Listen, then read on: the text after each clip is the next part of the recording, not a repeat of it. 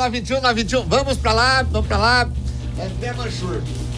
André Manchur é formando em Direito, futuro advogado, irmão da Flávia Manchur, futura médica, formando em Medicina. É filho do João Manchur, da Manchur, Manchur Insumos e Cereais, e da Nevair Manchur. Nevair Aparecido dos Santos Manchur. E são, são, são duas figuras extraordinárias Pitanga. A Flávia atuando na área da medicina. O André Manchur atuando na área do direito. E são estudiosos. Afinal de contas, ninguém consegue erguer a cabeça perante os homens sem antes tê-la baixada perante os livros. E hoje, nós vamos usufruir do conhecimento desse jovem estudante, desse jovem acadêmico, formando em advocacia, porque a calamidade pública atingiu Pitanga, atingiu Nova Tebas, atingiu Boa Ventura de São Roque, Santa Maria do Oeste. E aí o cara fala, tá todo em calamidade pública.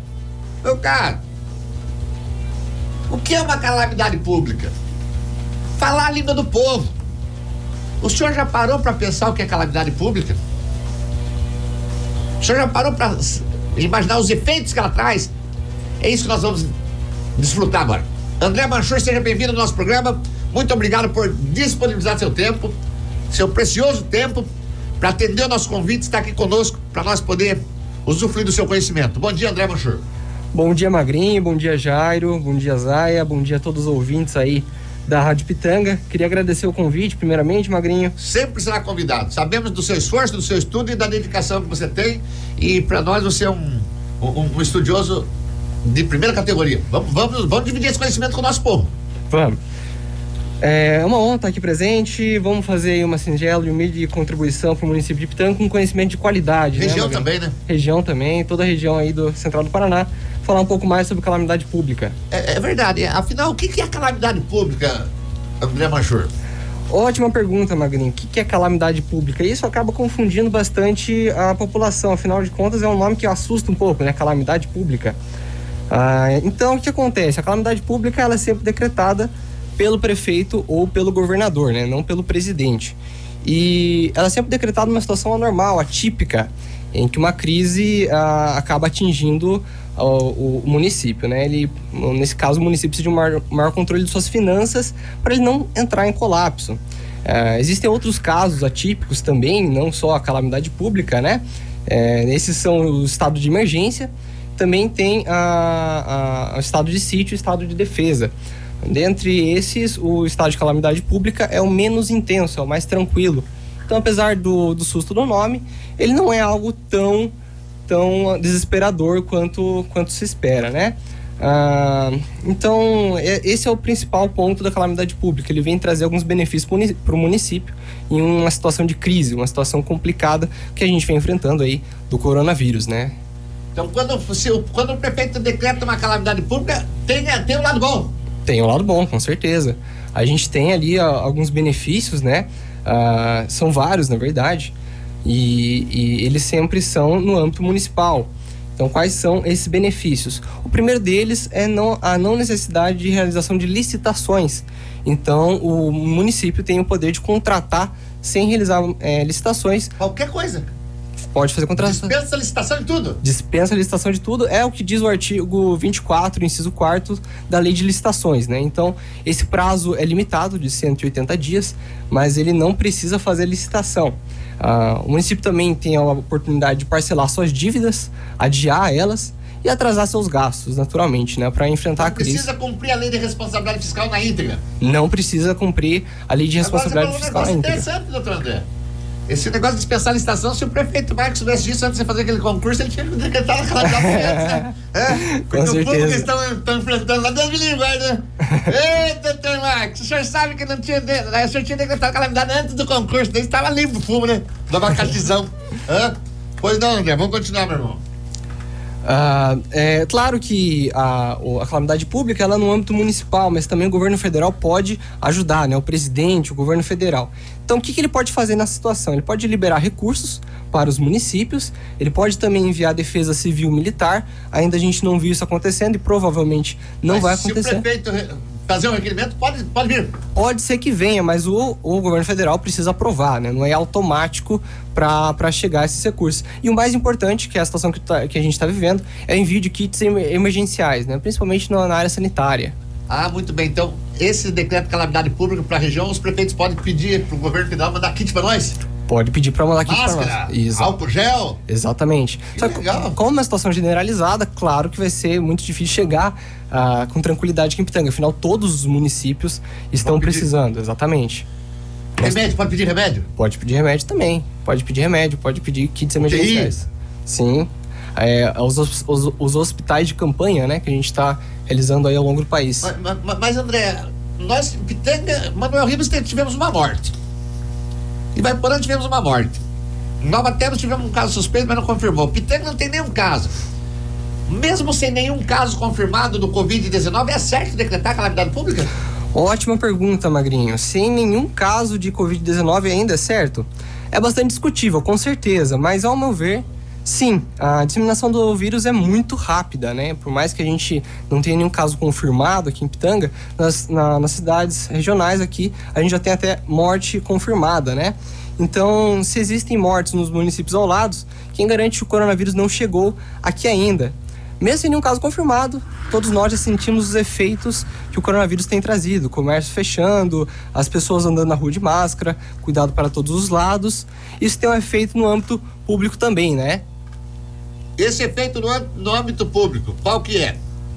Então, como a gente comentou mais cedo, a, a, a, é, o fechamento do comércio, o fechamento aí de, da rotina comum que a gente está acostumado, acabou sendo culminando na decretação da calamidade pública, o principal efeito, né? Que é o que a gente está tentando aí é, explanar para a população. Agora, ô, ô, André, manda para mim aqui já Paris a pergunta da população, que o povo está mandando perguntas, irmão. O Globo pergunta, vamos atender o povo, que ele, ele, ele, sabe tudo, vamos aproveitar esse conhecimento aí, aproveitar esse conhecimento, porque aqui. É, é, é, agora, quais são os efeitos da, da calamidade pública? Já foi decretado alguma vez aqui no município de Pitanga, por exemplo? Tem conhecimento disso? Temos, temos. Ah, aqui em Pitanga, a última vez que foi decretada o estado de calamidade pública foi em 2009, em um período de fortes chuvas que provocou algumas enchentes aqui na cidade.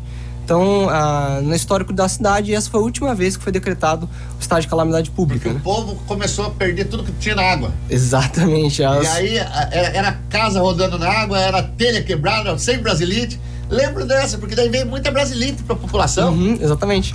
Ah, tinha alguns rios ali na, no centro da cidade que estavam bloqueando as vias e tudo mais. Então, essa foi a última vez que foi decretado aí o estado de calamidade pública.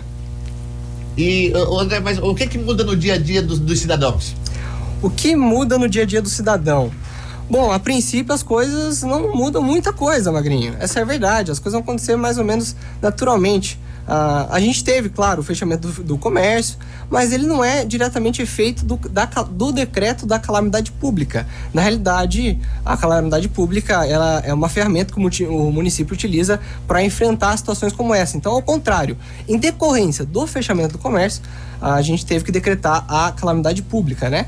Então é mais ou menos isso. As coisas vão uh, acontecer mais ou menos do jeito que já estão acontecendo, sem grandes alterações depois desse decreto. E, e, o que, que nós podemos alertar os prefeitos? Porque, vou, vou dizer para você, tem prefeito que está lá, mas não sabe nem por que está lá.